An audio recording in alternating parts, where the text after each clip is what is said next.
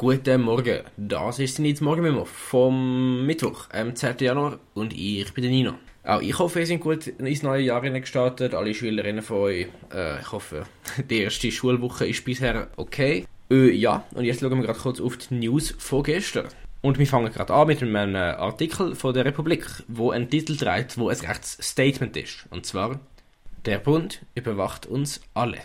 Der Artikel, wo der erste in einer dreiteiligen Rechercheserie ist von der Adrienne Fichter, eine Tech-Journalistin, zeigt auf, dass aktuell vom Bund in der Schweiz ein Massüberwachungsprogramm gibt. Oder konkret, dass ein sehr großer Teil von allem Internetverkehr in der Schweiz abzapft wird und im sogenannten Zentrum für elektronische Operationen landet, das ZEO, eine Stelle, wo die Daten dann filtert und das, das sind ultra viele Daten, der ganze Internetverkehr und Daten, die erlaubt und relevant sind, an Schweizer Geheimdienst weitergeht. Das Programm ist entstanden, nachdem 2016 ein neues Nachrichtendienstgesetz in der Schweiz angenommen worden ist in einer Abstimmung. Gemäß dem Gesetz darf eben der Geheimdienst sogenannte Kabelaufklärung machen. Das heißt, vereinfacht gesagt, Sie können zu der Swisscom oder der Sunrise oder wem auch immer gehen. Äh, ja, hallo, wir brauchen jetzt euer Internet-Traffic. Das heißt, alle, alles, was über Swisscom läuft, also wenn ihr Swisscom WLAN habt, dann läuft über Swisscom.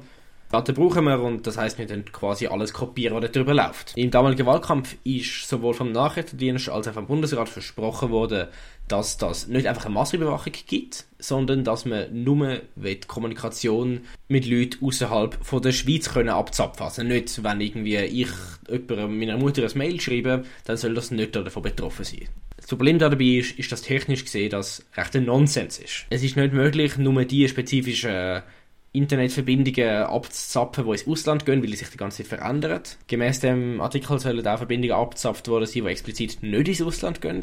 Und selbst wenn das so funktionieren würde, wie behauptet, wenn ich ein E-Mail schreibe über einen E-Mail-Provider, den äh, ihre Server nicht in der Schweiz stehen, das sind unglaublich viele, also die Chancen sind ziemlich gut, dass ihr im Alltag sehr viele Sachen benutzt im Internet, wo die Server nicht davon in der Schweiz stehen, dann geht zum Beispiel über Sunrise Mail mein Internetverkehr genau gleich über das Ausland, ob ich ein Mail an meine Mutter oder an Al-Qaida schicke. Und dementsprechend können die Daten dann genauso im ZDO landen. Und so eine Überwachung hat für Menschenrechte auf ganz vielen Ebenen fragwürdige Implikationen. Zum Beispiel können Journalistinnen dann nicht mehr sich darauf verlassen, dass sie vertraulich mit ihren Quellen kommunizieren können. Das Anwaltsgeheimnis ist nicht wirklich gegeben, wenn alles kann überwacht werden Und grundsätzlich bin zumindest ich der Meinung, einfach mal Massenüberwachung ist nicht so etwas Cooles.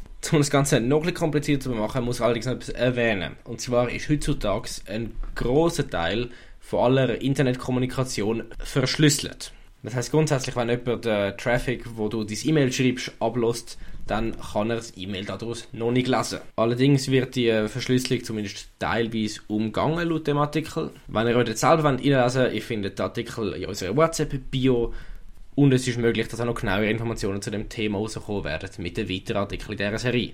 Ich hoffe, das ist mehr oder weniger verständlich gewesen. Vielleicht ist es auch ein bisschen überambitioniert gewesen, so ein technisches Thema in einem paar minütigen Memo zu erklären.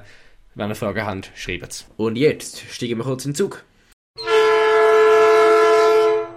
Und schon sind wir in Paris.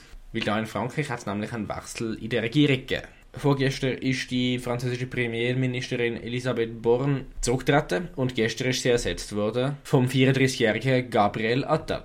Er ist der jüngste Premierminister von Frankreich jemals und kommt in einer doch eher unbeliebten Zeit vor der Regierung von Emmanuel Macron. Zur Erinnerung, Frankreich hat einen Präsident, der Macron, und der Präsident stellt eine Regierung zusammen, unter anderem der Premierminister. Also das ist nicht wie zum Beispiel in England, wo der Premierminister das alleroberste Amt ist. Der Rücktritt von der alten Ministerin kommt, nachdem sie insbesondere und die Regierung im Ganzen sehr unbeliebt worden ist indem sie unter anderem sehr viel Gesetze beschlossen hat, ohne die, ohne die ins Parlament vorzubringen. Es gibt, es gibt einen Gesetzesartikel in Frankreich, der das möglich macht.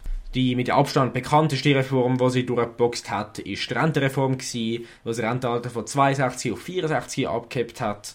Gegen die Reform hat es gigantische Proteste gegeben.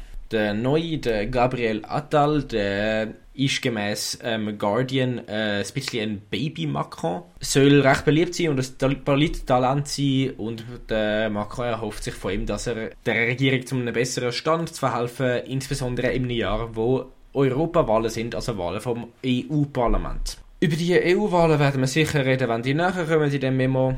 Und noch ganz kurz, bevor ich euch einen Tag schicke, die deutsche Lokführergesellschaft hat wahrscheinlich etwa jetzt, wo ihr das am Hören sind, einen Streik angefangen und ihre Arbeit niedergelegt. Mit den Forderungen nach besseren Arbeitsbedingungen. Falls ihr also aus irgendeinem Grund vorkennt, deutsche Bahn fahren, wird heute, glaube ich, nicht. Ich gehe davon aus, dass wir morgen Details zu dem Streik erfahren werden, da im Memo. Wenn ihr jemanden kennt, wo über das vielleicht auch informiert wird werden, dann kann sich die Person auf indienst.ch Memo anmelden für das Memo. Würde uns mega freuen. Wir sind bei Werbung auf eure Hilfe angewiesen.